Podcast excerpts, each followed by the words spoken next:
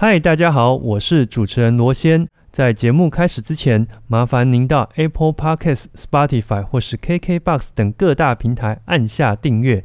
此外，如果喜欢我们的节目，也请到 Apple Podcasts 留言区来告诉我哦。最后，我们也有 Instagram 以及 FB 粉丝专业，请搜寻 M 脱壳。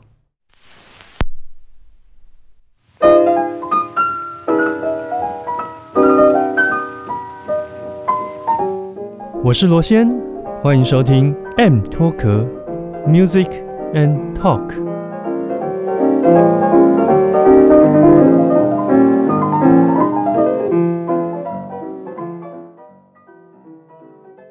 Hello，欢迎再度收听 M 脱壳，我是主持人罗先。今天呢比较特别，是我们有一场音乐会的这个夜配夜配时间。莱昂交响乐团呢，在五月中的时候呢。呃，会有一场音乐会在中山堂演出。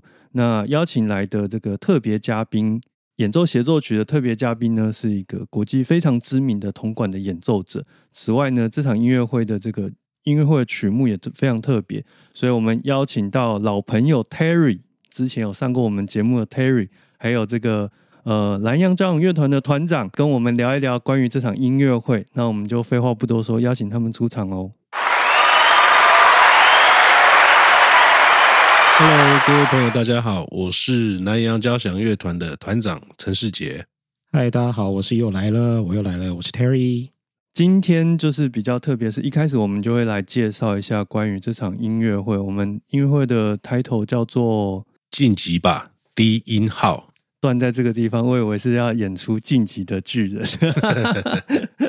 不过，呃，我觉得一开始我们可以来聊一聊关于这一次邀请来的独奏家，因为这个是我们这场音乐会非常重要的一个卖点嘛。是，嗯，对。那我们这场独奏家的名称是呃，汤马斯勒鲁拉，勒鲁，对，勒鲁。哎，他哥哥也蛮有名，前几年其实来过台湾。对他们两兄弟在这个呃法国铜管乐界，对，都是非常非常有名气的。对。一对呃兄弟党，兄弟兄弟党，对，都吹得非常好，都很年轻，而且都很优秀。那先介绍一下这一次要来的弟弟好了。哦，呃，其实汤马斯勒鲁他不是第一次来台湾，他在上一次来的时候是跟另外一个管乐团，台湾管乐团，嗯啊呃，也是演奏另外一个呃作曲家 Philip。的作品，对对对对，那他这一次来呢，要带来的是那个 f o r e Williams 的的低音号协奏曲，呃，也是呃历史上第一个写专门写给低音号的协奏曲。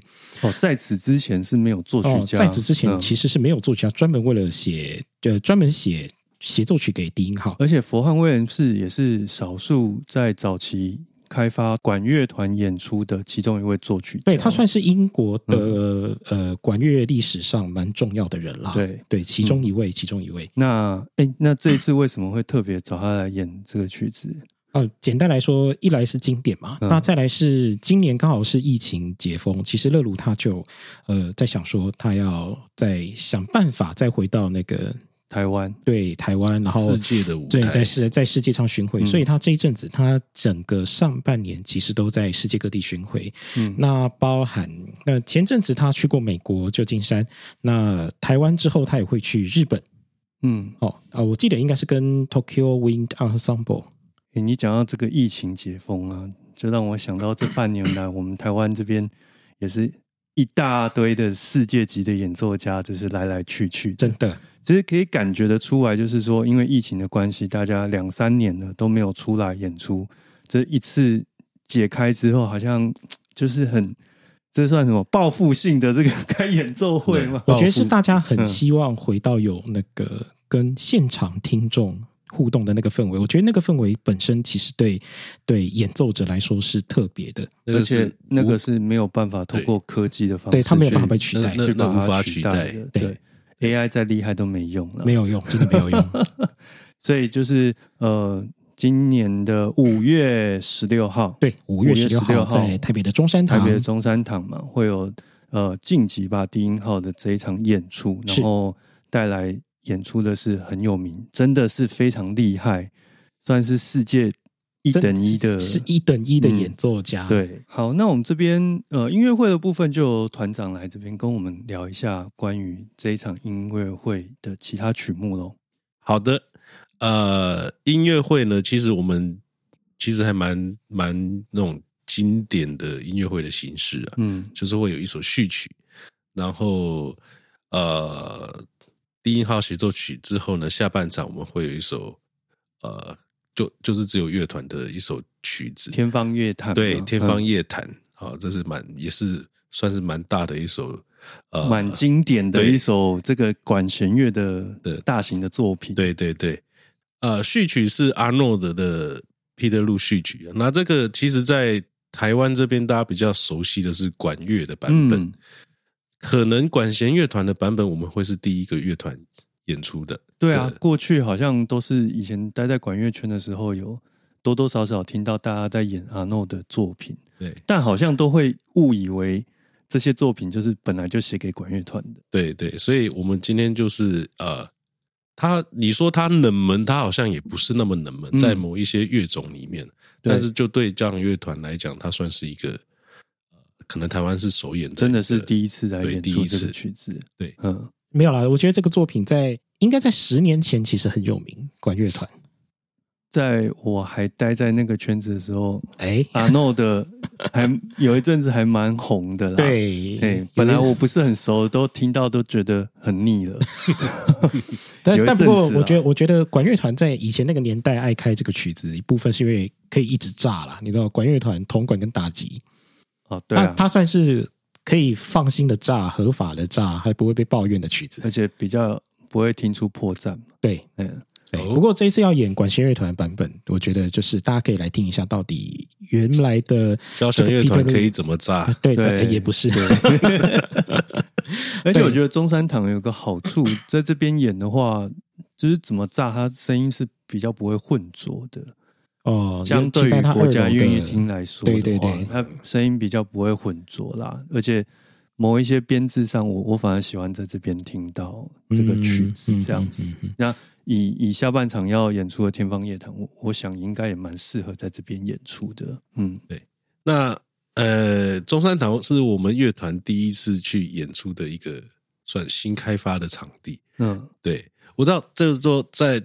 就台北的艺文界来讲，中山堂已经不算是一个新的场地了。但就对南洋交响乐团我们而言，第一次在这边演在这边演出。过去的经验大部分还是在国家音乐厅。其实我们到处演了，嗯，对，国家音乐厅我们也有几年前在疫情之前也是有一次在国家音乐厅演出，对演出。那去年我们是在台中雾峰，对，呃，国台教的那个音乐厅演出，嗯。对所以呃，新的尝试，对。那其实我比较好奇的是下半场的那个《天方夜谭》呐，因为这个曾经是我在大学时期非常非常喜爱的一首曲子。对，那这一次挑这个曲目来演，有没有什么特别的一个意义或是目的想要呈现呢？其实我们主要是想要跟低音号这个乐器有一些算是呼应啦。对对对。低音号在交响乐团里面，它的地位不是那么的凸显，你知道吗？对对，所以就像刚刚我们提到的，弗朗威廉姆斯，他是第一个就近代作曲家才开始写的低音号协奏曲，算是一种尝试，对突破突破。对，那天方夜谭当初之所以会希望选天方夜谭，是要嗯，也算是给乐团的一种突破。哦，因为我知道这个。乐曲光是你要找齐乐手就很困难，对，对，他编制算大的，甚至于他还需要再找竖琴乐手来一起加入演出，对他算是一个蛮完整，而且算是偏大型的一个乐团的的组合，嗯，对，那对对我们来讲，它算是一个挑战，算是一种冒险，嗯，哦，这这边的冒险不是那种不好的意思，有人说冒险可能大家都死死的比较快，突破自己的 那种算是一种自我挑战了。对，那这是第一点。那第二点呢，就是说，嗯，我们希望呼应一下，就是我们音乐会的标题，对，主轴晋级吧。大家这几年哈，因为疫情的关系，闷坏，闷坏了，真的闷坏了。对，虽然说有什么线上，但你知道，就是呃，我们曾经有经验哈，录线上音乐会，嗯，还不是直播的，对，是用录影的，台下是没有观众，嗯，演完以后没有掌声，演完了以后就是结束。记得这两年好像国外的那些一线的团，多多少少都有这种演出。对对，那那这是一种不得已跟无奈之下的产品啊。对对，就就我而言，我觉得，呃，音乐它算是一个呃表演艺术，嗯，哦，然后它需要有一个些跟人之间的、跟你的听众和观众之间的一些互动、互动连接。那如果只是录影机跟啊网路，那你不知道坐在荧幕另外一边的人他的反应是什么？有只能透过那个留言区啊，对，那留言区其实，嗯，你也不知道那是真的还是假的，对，对对，你也不知道他们真正的心里面的感受会是什么，而且主要是现场的那种。能量的那种冲击是不见得，对对对，所以其实真的是疫情之后，我觉得这半年啊，其实可以感受得到，对艺文圈不管是哪一个领域，都是一种磨刀霍霍，想要赶快来复苏这样子，复苏，然后大展身手这样子。对对对。对。对，我们这样只会叫张浩言，那他其实是。管乐团出来的，不过他现在在那个师大念指挥博士，然后也是一个很有想法的指挥，对，所以我觉得可以大家来一起听一下，很熟悉管乐团，但是在管弦乐技法或者是理解上也有他的洞见的指挥，年轻指挥，然后怎么样跟呃一样是年轻的独奏家，然后跟一样年轻的南洋交响乐团有。一场我觉得是蛮精彩的对话。对，我觉得你就讲到重点了，这也是今天团长会来我们节目的一个 很重要的地方。没错，对，因为南洋交响乐团的团龄非常的算是很年轻啊，可能有点过分年轻，过分年轻，过分吗？如果跟年轻是种罪嘛？跟呃我们熟知的这些各大乐团来比，是相对。就还在这个算是幼幼班的阶段呢，年年龄上应该还没办法上幼幼，还没上幼幼班。那我觉得今天就是很特别啦，就是很难得可以找到一个交响乐团的团长来上我们节目。那好不容易来的呢，就是当然是要我们要问到宝啦。就是 一开始大家一定很好奇，说，哎，为什么会在一六年的时候，在这个时空背景之下创立了？呃，今天我们所知道的南洋交响乐团呢？我那个时候算我我我出国留学，大概一一年回到台湾，嗯，然后回到台湾就音乐教育啊，跑一些乐团。那我在出国之前就已经开始教学生了，在在宜兰的一些中小学的音乐班。对啊，一一般我们对于学音乐的人的认知，如果有出国回来，大部分要么就是成为。职业乐手，那要么就是教学。嗯，那创一个交响乐团这件事听起来是好像不是这个阶段该做的事情，或者是说好像不是一个可能比开一间公司还要难很多的事情啊。对啊，其实当初呃应该是这样子，当初想的不够仔细，孩子就生出来了。对对对，一切都是不小心。OK，没有，可是我我相信你一定还是有一些有一些理想跟抱负在，是啊，因为这件事情可能比大部分的人所做的选择还要来得更艰难。可是，在你心中一定是有什么样的原因种下这个种子吗？其实，在宜兰这边，以前其实包包括现在都有人会这样形容它是文化沙漠，到现在都还是对？就算到现在都还是哈，就是那就是雪隧通了之后，其实这件事情雪隧通了以后，我觉得我反而觉得有的时候，我觉得它更沙漠。嗯，对。好，那至于为什么，那包括乐团后来的走向，这个我们等一下再对再来讲一下。当初其实很很单纯的一个想法，就是说，呃，每年的音乐班毕业的学生，那这十几年累积下来也不少。嗯，对，但是能够真正留在音乐界，好，或者是就在这个领域的其实不多。对，那我觉得这个有点可惜啊。那我就会希望说啊，那再再再加上我自己本身很喜欢乐团，嗯，我喜欢大家一起合作的感觉。好，然后我就那时候就问了另外一个年轻的指挥，叫尤家福啊，尤老师，他们说：“哎，那我就想说，哎，那我们是不是可以来来我的家乡宜兰做一些什么事情啊？例如弄个乐团之类的。”你当初跟他提出这件事情，他 他有反对意见吗？所以我说，年轻指挥啊，年轻指挥。呃，少不经事，对，没有想太多就说好啊。好，那其实我们一开始呃也没有意识到说，嗯，应该这样讲，你要你要生一场音乐会，嗯，其实很简单啦，但是你要让它一直持续的有活动力下去，这是一件非常困难的事情，因为我们一般认知的所谓的。交响乐团或是管弦乐团也好，好像都是有一个很强大的力量在背后支撑。对，没错。聊到这边也特别帮我们听众稍微梳理一下，大概市场上你可能会看到的那些有名气的乐团背后大概有哪些力量在后面支撑。那比较常见的可能就是国台交，嗯，哦，或是市交，这种就是政府的力量去。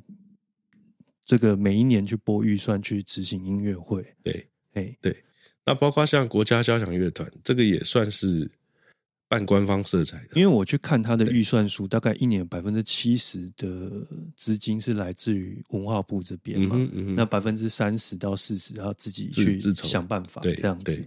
对，那另外可能还有一种就是，真的是找到很有钱的。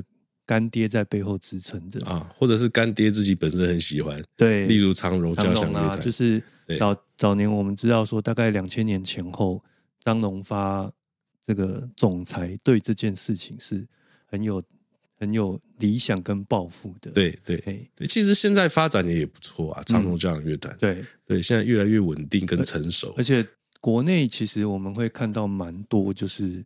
呃，一些商演的场合都有长龙的影子，是啊。那其实也看得出来，就是说他们必须要透过这样子收钱的这个去执行一些音乐会，来一部分也要养活自己的这个呃收入，这样子。对，哎，对。那最后一种就是所谓的一临时性的，嗯嗯嗯嗯，但是它是有有一定组织规模的交响乐团哦。对。对，例如台北爱乐，台北爱乐管弦乐管弦乐团，这也算是在台北算老牌的一个叫呃管弦乐团。对对对。对，那那其实呃，我觉得是这样子啦，就是说，不管是公办的职业乐团，或者是民办的职业乐团，嗯，呃，他们本身就是背后支持的力量，以及以及一定都是具有一定的规模，嗯。对，所以虽然说每年在呃，不管是推音乐会的票房也好啦，或者是以节目的设计上来讲，都需要一些巧思跟突破。嗯，但民间的乐团绝对没有办法有那种力量，可以做到像这些职业乐团所呈现出来的量，嗯，跟值。对，不，我们我民间乐团不见得办的不好。但是我们的子弹就是不够多，对对对，所以所以就是要钱，对，所以这也是后来为什么我们在宜兰做了几年，意识到一件事情啊，就是说第一个不稳定性太大。我我这边所谓的不稳定性是指，例如说啊，我们需要排练的场地，嗯啊，那排练的场地还必须需要有啊，如果说我们曲子大一点，它需要有。这些大型的打击乐器。啊，嗯，那我们早期是跟学校合作，跟学校有社团，对，嗯。啊，有音乐性社团的学校合作，那这些可能是有大型的打击乐器，定音鼓啊啊，那些大鼓那些都有合作的，有可能就是大家一直相安无事下去很好。可是你知道，学校每八年会换主管，嗯，啊，校长会轮调。那换了以后，可能不见得大家就会处的很好，态度就可能会不对对对对对对，因为因为嗯，也不是说这个是哪一方面的问题啊，就是说大家的方向不太一样。对，那可能在这一任校长觉得说我我愿意全力支持这件事情，嗯，那到到了下一任的时候，可能他会觉得说啊，我可能需需要着重在其他的哪一些方面上，可能乐团就不是那么重要，对，尤其是外界的场地这件事情，因为对他们来说，那个它是一个负担多的，对多的这个业务范围，对对对对对，所以这个就是呃我们的不稳定性。然后再来就是，呃，乐手哈，依然自己本身是就像我刚刚讲的，我们有有一些毕业的学生啦，哈，这是年轻人，对，但是他毕业以后，他不会待在宜兰，嗯，他一定是往外县市去跑，不管是念大学也好啊，或者是到外面去工作，留在宜兰的毕竟是少数，嗯嗯，对，那你每次的排练都要。请他们回来宜兰，然后对他反而是一种负担。对啊，其实我我一开始听到这个团名的时候，可能像我们这样的外人就会好奇说：“哎，阿是只有宜兰人可以参加吗？” 对，哎，其实我早期的设定还真的是说，我最希望就宜兰人。对，只只有宜兰人，不不不一定是只有宜兰，大部分大部分对，对，哎，就是大家是一种。同乡的情谊，对，哦，然后，然后大家愿意聚在一起。但后来我发现这条这个这个方向行不通，嗯，对，因为就有点太狭隘。就是你光是要找到这个这项乐器，哦，比如说我们要演《天方夜谭》这么大的曲目，嗯，某一些比较特殊的乐器，oboe、巴斯，嗯，可能都没有办法说，哎，我一定是对呀。宜兰人才能来来参与。对，后来后后来后来，我就我我我觉得是这样子啦，就是说，我们我们是在宜兰这块土地出发的一个团，嗯，但但我不要把它局限在只是宜兰这个地方，对我希望它是一个可以格局再大一点，例如说，我们可以跟呃国际有些接轨，嗯。那像就所以就后来有今天这场音乐，其实我们在几年前有也有跟国外的音乐家有合作过。啊，那个时候应该是一一七年还是一八年，我看好像有演出一些是算是世界首演的曲目，像乐团之前有跟另外一位声乐家左韩，因为左韩莹是国际蛮知名的声乐家嘛，女高音女高音对对对，所以他那个时候。呃，好像是有跟另外一位指挥一起来台湾，俄国指挥家，然后就刚好呃跟南洋交响乐团有合作。对对对，那是我们第一次跟国际接轨啊。嗯，对。那其实我我觉得，如果我们只是固守在宜兰这一块地方哈，很多机会我们会不见。嗯嗯，沉寂了一段时间了，包括疫情哈，然后包括我自己的一些想法哈，所以我们乐团大概在。一八年、一九年、二二零二零开始有一些活动我们有稍微沉寂了一下，开始思考说我们可以怎么样更茁壮一点。那我发现其实，嗯，还是得要往都会区来驻点，这样很现实的问题。因为都会区人多，资源就相对也比较多。对，其实。很多东西它都是你你就是就是一个现实面了，对，例如说啊，我们可以一直邀请用友情来邀请这些好朋友来音乐会，可是有这种这种情谊，他没办法一直是被邀请而已。因为台语好像有句话说“咖喱旁丢旁没顾”。嘿，就是说我可能可以来一次两次，但对，但是如果说每天都这样是只是只是因为情谊，然后希望人家做免费的，那那这这这个是没办法长久。对对，那再就是说台北这边啊，因为几个朋友的关系，所以我们有比较固定的呃排练场地也好啊，然后乐手的来源也好，对。那无形之间就帮我们省下许多的麻烦。嗯，OK，其实往都会区发展还有一个好处就是机会，我们比较容易嗯去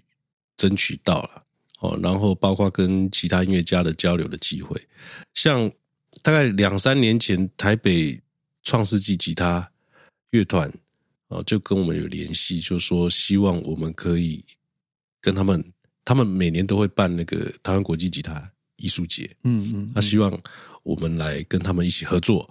好，那因为前两年疫情的关系，所以这个这件事情就一直延延延到到今年，今年八月份终于会发生了。那八月的时候，在国家音乐厅，我们也会有一场音乐会，是跟五个国家的吉他演奏者，包括日本的福田敬一，啊，那台湾这边的刘思玉老师，还有西班牙以及其他的一些音乐家啊，吉他音乐家一起来。共享盛举这件事情，哎，其实这样说起来啊，就是比起自己单打独斗这样子的，呃，跟国外音乐家合作，然后跟别的团体这样一起打团体战，其实是一个比较省力，可是又有可行的方式啊。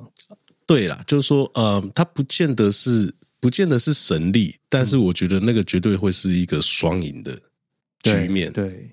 这就是为什么我我觉得我不要把我自己或或者是把蓝洋交响乐团局限在只限宜兰做宜兰限定这件事情上面。我希望它是一个从宜兰出发的团，然后它未来它可以是一个有国际化格局哦，然后有有能力可以在都会区占有一席之地的乐团。这等于是说，你在从都市在。壮大之后再回去，对，没错，家乡里面去去，就是说有点像什么返乡的概念，对，就是说我。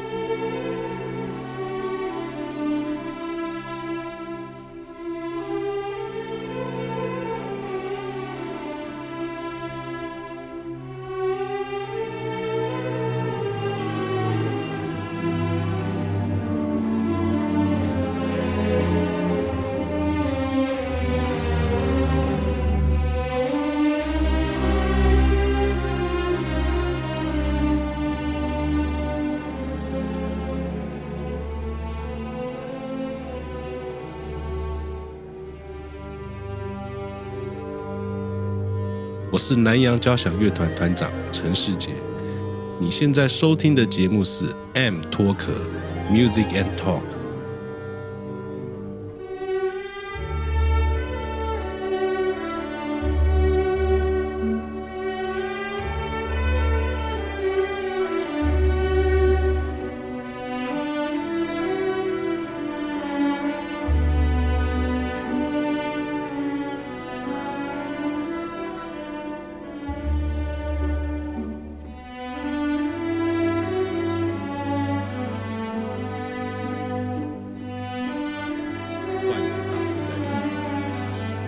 不是说我们就要放弃宜兰这块地方，那因为呃种种的因素啊，我觉得 讲个讲一个最现实的的点好了。我们在宜兰办音乐会，呃，就乐团而言，我们现在宜兰唯一一个比较合适的场地就是宜兰的演艺厅。嗯，我不知道那个主持人你有没有去过？宜兰的演艺厅，我应该有去过。以前在比赛的时候，应该多多少少去过。它是一个，就是它蛮特别的。嗯，它是一个呃三面式的舞台，就是它舞台是凸出来。对，哦，那嗯，第一个，它的座位数其实也不够多啊，它做到满就是六百三十个位置。那嗯，你说？我们先不考虑到说啊，声响上适不适合乐团啊，或者是就单单就卖票这件事情，那怎么卖就你怎么卖？对你，你你也没办法说我一张票卖到一千块啊，那就没有人会来嘛。嗯，对。那宜兰那边长久以来的演出文化是送票比较多，而且送到后来好像变成理所当然。对，哎啊啊！你记丢那那爱爱开机，哎，你反而要请他花个一两百块都很困难。黑下郎弄永上，对我们曾经做过说啊，那我们就是统一啊，对，就是一个价位，然后希望大家都可以来这样。其实我们在宜兰票房还不错，嗯，对。那但是现实点在于说，我没办法在在音乐会之中。跟我付出去的成本打和打平，我们就就打平很难，所以在宜兰办一场音乐会就是亏一场。嗯，对，这是我觉得对我而言，乐团经营者会觉得比较可惜的。对，那说哎，你可以你可以多办几场，可是观念跟文化其实还是有还是有一些落差，一些落差。对，那也不见得说我在台北办，我就一定可以回收成本。对，那我有可能票卖的不好或者怎么样，但是就是嗯，如果我今天有本事可以在都会区立足下来，那表示我要把这个团队拉回去宜兰演出，就不会那么的困难，嗯，势必不会那么困难。对，那我也希望说，借由嗯，我们不局限在宜兰这块地方，让台湾更多的呃爱乐者。能够认识南洋交响乐团，这样听起来好像办一个乐团本身除了蛮有挑战性之外，它你你在各方面的考量都不是那么的可以用单一面向去看的。对，嗯，所以所以我我会觉得说我需要很多不同的意见左右我的想法。嗯，如果只是我单一一个方向的。思维模式的话，我觉得很危险哦。所以团长不是一个人说的算，不是。嗯，对。那我我觉得我现在就是我们团队里面有有几位好朋友，他们其实在各个领域都还蛮优秀。像我今天身边这位 Terry，对，哎，你在这边是有担任什么样要职吗？来来来，自我介绍一下。像是把团长卖掉换钱啊！啊，你的你的工作就是把他带来节目里面，然后没有啦。其实，毕竟我比较擅长不同领域跨界的合作。对，那所以现在呃，莱阳交响乐团有有一个小小的子计划，我觉得那个姑且是好玩，可是因为这个好玩，也许可以延伸出更多不同的可能性。比方说，呃，我们在。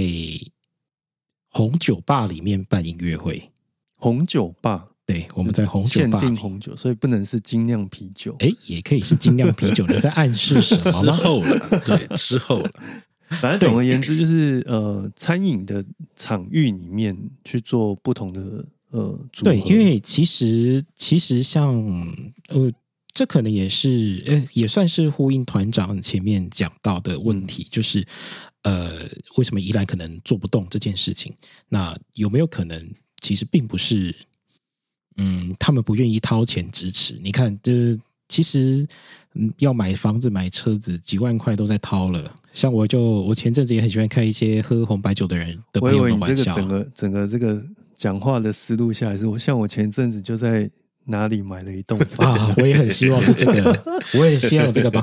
但像我前阵子就开了几个朋友玩笑说：“哎，你们一个晚上可以喝掉两万块，就是喝酒可以喝掉两万块，然后还不是那种什么什么什么台啤好几箱两万块，没有，是他们只喝两支酒就两万块，可是不愿意花五百块，我是八百块听一场音乐会。我我觉得这里面有很大的价值。”认定的落差，就是大家对于自己的钱该怎么花，呃，但大部分愿意去花在所谓精神生活或是呃文化生活的的人，又不是没有，嗯，所以我觉得算是在也在想办法帮不同的领域认识彼此，降低呃认识彼此的门槛。那希望说，呃。可以用不同的方式告诉告诉大家说，哎，其实你们在这里追求的东西，呃，不只是在味觉上面可以追求，其实我们在心灵上，呃，在听觉上也可以达到一样的追求。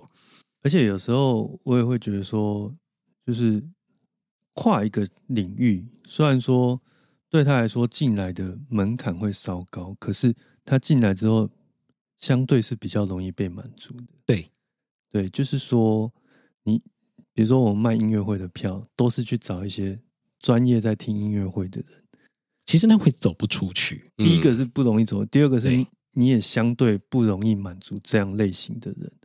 对对对对，那平常可能在在真的是在喝酒，就是品酒这个方面的领域的朋友，找他们来听音乐会，也许第一次比较难，可是他进来之后，真的你在音乐会上不需要太高的琢磨，其实对他们来说都是一种。其实这是一个很有趣的刺激，我真的觉得这是一个很有趣的现象。像呃，我们前两个礼拜才在台北市靠近大桥头地方有一个酒窖，叫明天酒坊。办活动，那呃，第一次大家看到咸鱼四重奏出现在，你知道后面都是摆那种什么布布根地啊、波尔多啊，然后前面充满意大利，嗯，然后每一支酒都是呃一两千块起跳的那种场合，呃，结果没有想到大家居然意外的蛮接受这件事情，嗯，然后原本以为，因为我们很快又要再办下一场，原本以为票很难推，殊不知，呃，很快的，呃，我听说啦，听说当场。就很多人就说啊，下一场日期公布了，对不对？那我要直接直接就是报名。所以，呃，我光是下面的位置，我不到一个礼拜我就卖完了。对啊，然后剩下站位，我觉得这是一个很有趣的现象。所以我也许可以透过某一些呃。更不一样、更有弹性的方式去降低彼此认识彼此的门槛，我觉得这是一个很好的方式。其实你讲这个让我想到，反过来看，我们在国家音乐厅中场休息的时候，他那个酒酒吧里面卖的酒或是食物，啊，其实听其实听说是没有的，也都普普普，就是就是说，好像现在不能卖了，现在没有，现在没有。就是以前我有去吃喝的时候，我的印象啊，就是说。哎，怎么办？好像讲八卦，不行，要忍住。就是说，他提供的他不会是太高级的东西啊，对。但是基本上，他就是能够满足在那个场域里面的一个基本的需求，而且卖的价格其实也不见得比外面便宜。其实这这个这个，你主持人讲的也呼应到我。我最近看到一个脸书上的一个，对，就大家在讨论的，就是言论。对，哎，剧场它是一个，或者是那种音乐厅，或者是反正表演场所。它算算不算是一种社交场合？嗯，对。其实，在国外是啊，对某一些人来说，他就去那去那边是要社交，对，没错嘛，对，对不对？他你要把它 很神圣化，但是它是具有社交功能的，这个无法无无法否定它。嗯，对。所以我觉得哦，现在我们的的想法是我我可以去有更多的可能性。嗯，maybe 十条路啊，十条路，然后里面有五条我们走过，可是行不通，但是我们都开发了五条出来。嗯，对，这个都是对古典音乐也好啦，或者是表演艺术也好，他说都我我觉得这算是一个好的方向。嗯，对，所以我不我不排斥跟其他的领域或者其他的行业做结合。这个在行销上就有一种话。呃，算是专有名词吧，叫降维打击啊。哦，就是说你要呃供应这个这么高 level 的音乐的人的那个，它其实是相对困难的。但是你提提供一样的水准的演出，你是要针对的是另外一个领域的时候，嗯，你们维度不同的时候，其实。虽然说你要做他做出第一次选择比较困难，但是他一旦做出来的时候，被满足性是相对高的。对，哎，对，对，我们就是就是开发不同的市场。对，然后我的功能就是想办法在各个地方穿梭，跟他们说这里有一批音乐家，好好玩。broker 的角色可以可以拉皮条，拉皮条的角色。哎，不过团长，我有点好奇，是说，因为我看您过去的资历啊，是有有在国外的交响乐团待过嘛？对，因为当时呃，您是在我在美国 Kansas，Kansas 那个密密苏里州的学校的 City。对，那当初你考进去那个地方，你所看到的算是。职业生态跟在台湾应该有很大的不同，对不对？好，那我先呃跟简单的跟各位介绍一下，就是说呃我我是去美国 Kansas City 啊，Missouri 的学校留学，UMKC University of Missouri Kansas City。那它里面有一个音乐院。那呃，我在那边一开始是念 DMA 啊，就念博士。嗯，对。但后来是在觉得博士太难，或者是我看我发现到，其实博士对我来讲哦，不是。必须的东西了。那好，那我我在美国四年，那第三年其实应该我一开始我我我还是有考到一些奖学金，但是我不是全额的，对，所以我有一些生活费或者是我一些其他的费用，我必须自己去想办法。好，所以我曾经做过黑工，对，到餐厅去端盘子，所有留学生对。大部分都可能经历过的，经历过的嘛，赚一些小费啊，然后生活费。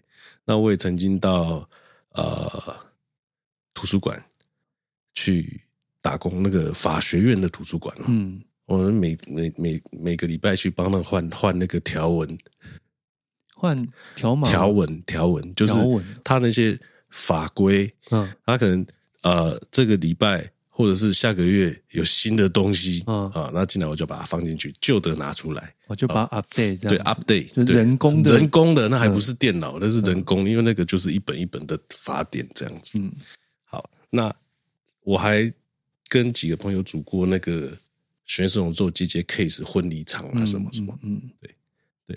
那一直到第三年的时候，呃，我去考那个美国 Wichita，嗯，就是 Kansas。State，which 它它这个城市的一个交响乐团，我看它是在那个堪萨斯州的大概中间的部位嘛。对，因为这个地方，Kansas 是中间，对。的中间。的中间，对，就是它这个州的中间。对对对，因为这个地方，如果我如果不是做节目，我也不会去查这个。对 对，哎，可是它很重要哎，它是美国航空业的重镇，重镇。对对对，五家航空公司的的那个。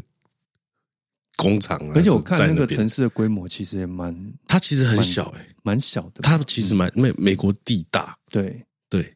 你知道它那座城市，它人口跟宜兰很像，宜兰县数如人口数啊，嗯，跟宜兰差不多，差不多啊。宜兰现在四十几万嘛，对。那他那边现在将近四十万，可是那个那个地方塞只塞四十万的那，对啊，听起来是蛮蛮稀疏的。你知道我我。要去排练哦，我先先来讲这个乐团啊，这个乐团很久了，对，那它其实运作的蛮有蛮稳定，我我没有办法，它不像说呃其他美国一线二线的乐团呢，像像什么像纽约爱乐啊，或者是再二线一点，像像 Kansas 这样乐团啊，这些算我们就说它是职业化的乐团，对。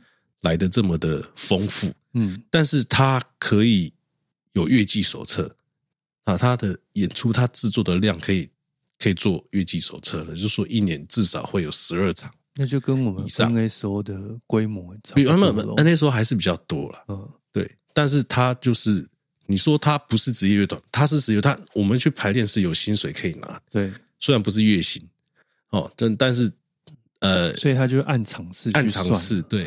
对，然后签约都是一年的合约嘛，那一年合约签过，那就看你在乐团里面的表现，然后他来制定你下一份合约。嗯，对。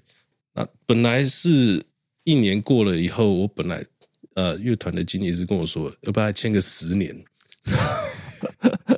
问题是呃，我有我自己的规划嘛，所以我隔年我就准备我要离开。哎，所以如果十年。就是保证都有工作，按你中间第七年不想干的，就要赔他一些钱。不用啊，不用。对啊，就单纯就不想不想做了。对，因为他我呃在强调，他不是他不算是那种公司化的乐团，对他就是啊，他就是每年就是有这些音乐会，然后乐团存在，然后你来考当团员，然后。一起演出，所以就有点像我们前面节目在聊的，更接近这个台北爱乐管半职业化，但是但是他们又更有更有那个稳定性跟规划力，有稳定性，但是又不是一个全职业化，对全新的一个状态。但是就说，嗯，像他人口不人口数不多啊，对，就是不到四十万，那可以支持一个这样子乐团啊。然后他有个他有个基金会，那他每年都会办，像我们这边的公家乐团也都会办的，就是呃募款的演出啊，或是活动。对，所以嗯。应该是说，他如果今天今天你你把 Wichita 把它变成美国一线城市的话，他就有可能成为是一个一线的乐团。对对，它完全就是靠看人口数对决定这个对，因为你你你地方的活动量大了以后，你才必须你你才有办法能够嗯茁壮，才更成长了，然后收入那这些东西才会变多嘛。对，那我这也给我一个想法，就是当初我觉得依然可以。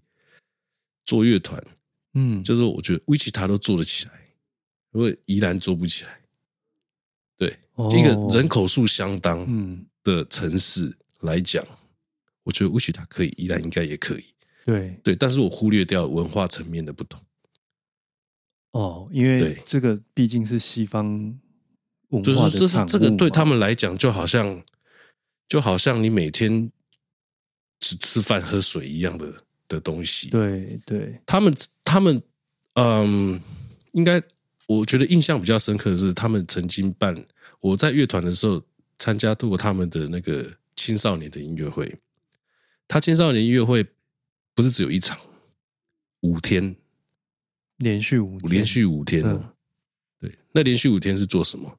从幼儿园开始一直到高中，所以就是各个年龄层的青少年，对。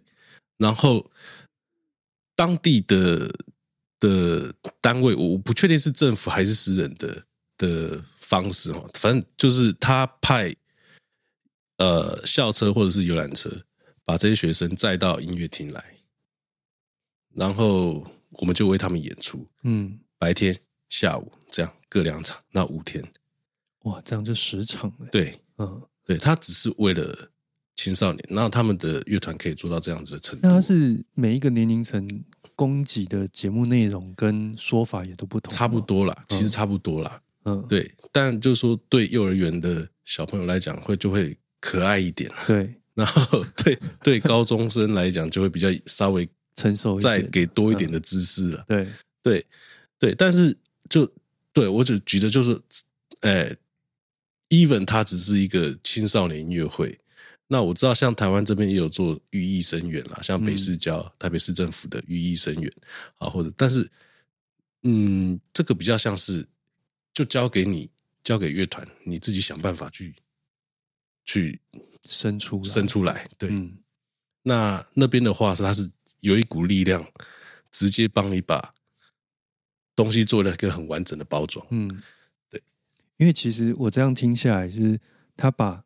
所有最基本的问题都解决掉了。嗯嗯嗯，就是说，比如说，人要从甲地到乙地，对这个交通的问题解决，对，让家长、让老师不用担心这些基础的问题。那人到了音乐厅之后，乐团要做的事情就是提供你的服务跟表演。对，那客群其实也是很固定的。嗯嗯，不需要再去额外要花力气去想这些事。嗯，所以我觉得这是这是文化上的不一样啦。那也不是说我们一定 copy 他们就一定会成功。对，那呃，所以我觉得就我而言，蓝蓝洋交响乐团回到我们刚刚讲的，就多开发一点面向。对对对，然后多收集新的 data。嗯，那也许我们可以在某一天，然后就可以找到。